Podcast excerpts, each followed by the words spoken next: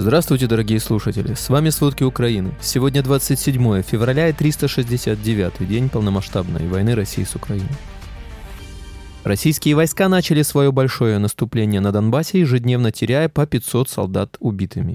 На белорусском военном аэродроме была совершена диверсия, в результате которой серьезные повреждения получил российский военный самолет дальнего радиолокационного обнаружения и управления ДРЛО А-50, самый дорогой и сложный в техническом отношении самолет стоимостью почти полмиллиарда долларов. Таких всего два на вооружении России.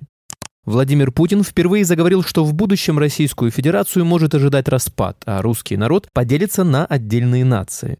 Медведев, в свою очередь, пригрозил покончить с цивилизацией в случае угрозы существованию России. Обо всем подробней. Российские войска начали свое большое наступление на Донбассе, ежедневно теряя по 500 солдат убитыми. Об этом заявил министр обороны Украины Алексей Резников. Российские войска ведут наступательные действия на Купенском, Лиманском, Бахмутском, Авдеевском и Шахтерском направлениях. За сутки там украинские силы отбили 81 атаку. Об этом говорится в сводке Генштаба.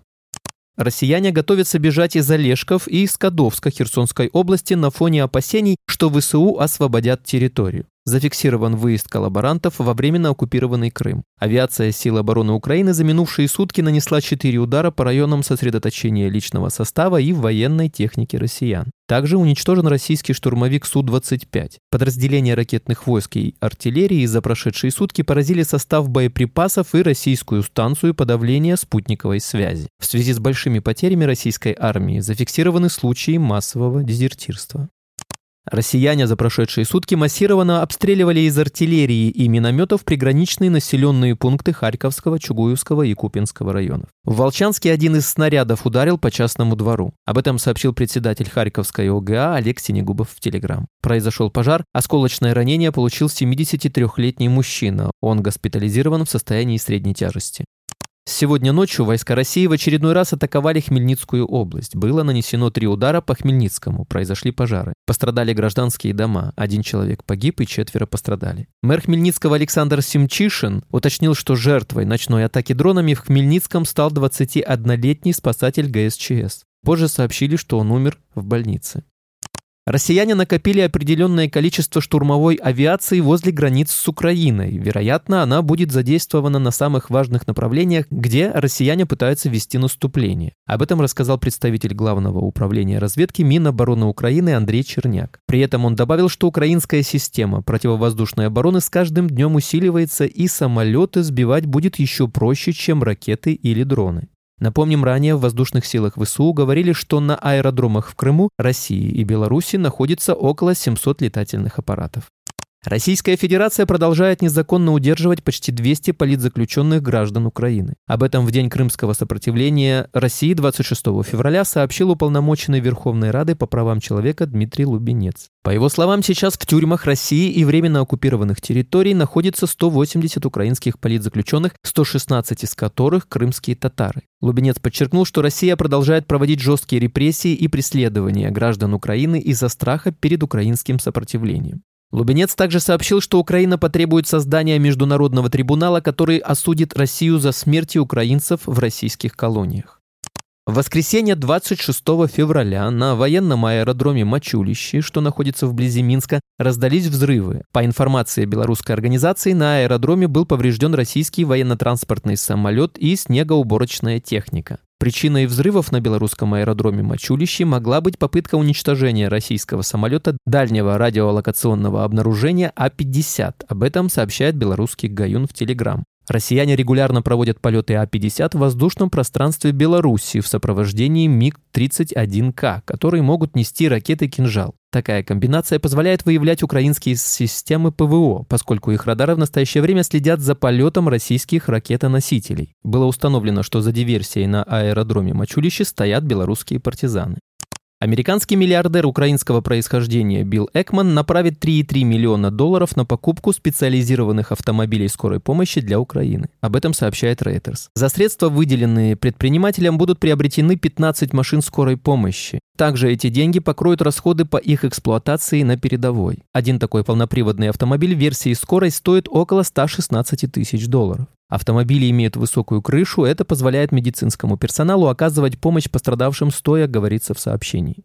Американский актер Леонардо Ди Каприо пожертвовал фонду Елены Зеленской. Его средства будут направлены на помощь украинским детям. Средства Леонардо Ди Каприо пойдут на помощь пострадавшим от войны и от действия россиян детям.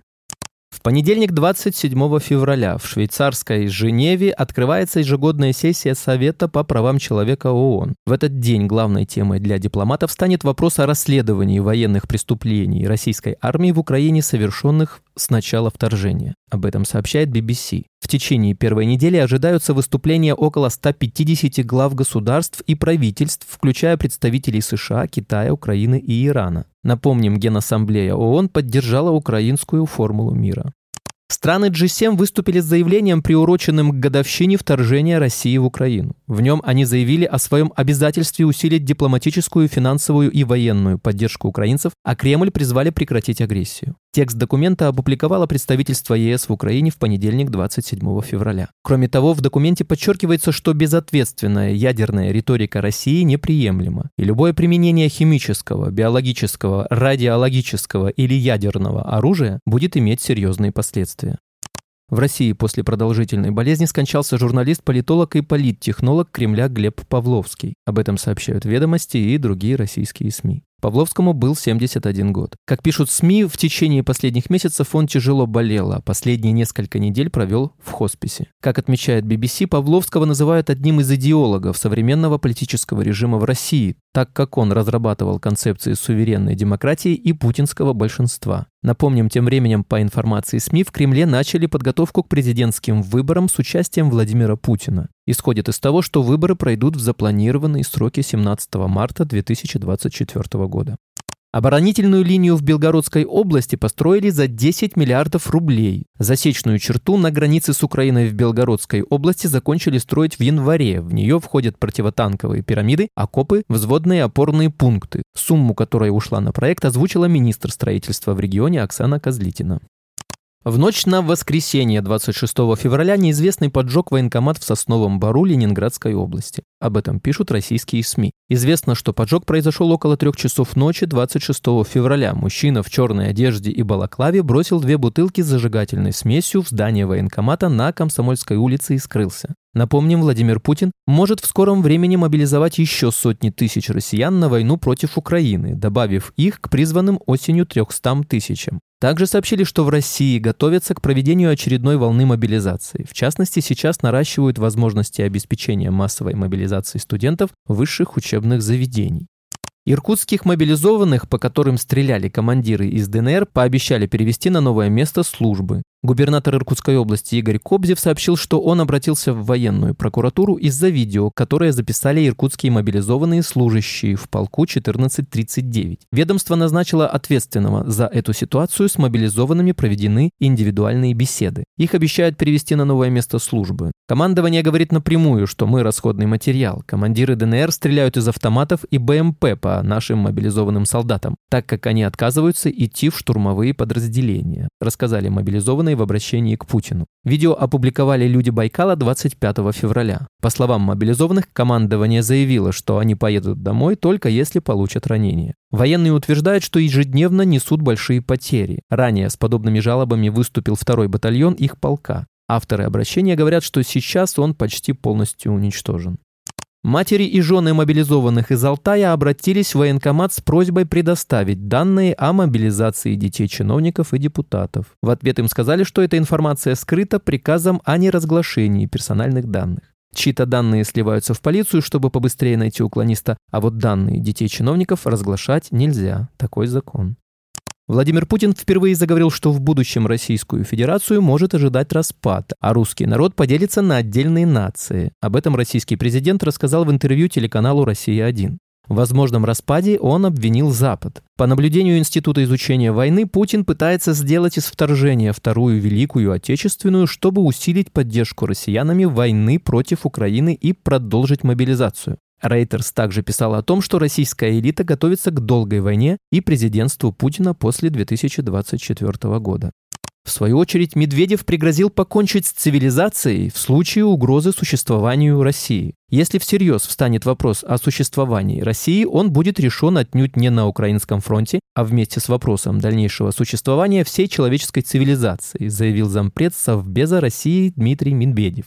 «Мир без России нам не нужен», подчеркивает он в статье для «Известий». По словам Медведева, Запад заблуждается в том, что развалить Россию можно будет без проблем, как до этого СССР. Рухнувшая империя хоронит под своими обломками полмира, а то и больше. Но этого не хотят уразуметь те, кто сначала развалил СССР, а сейчас пытается уничтожить Российскую Федерацию, пишет Медведев. Враги России продолжают, по его словам, накачивать оружием неофашистский киевский режим, но их цели заведомо приведут к проигрышу для всех. О прежней жизни придется забыть на века, пока не перестанут исходить радиация и дымные завалы, пишет Медведев.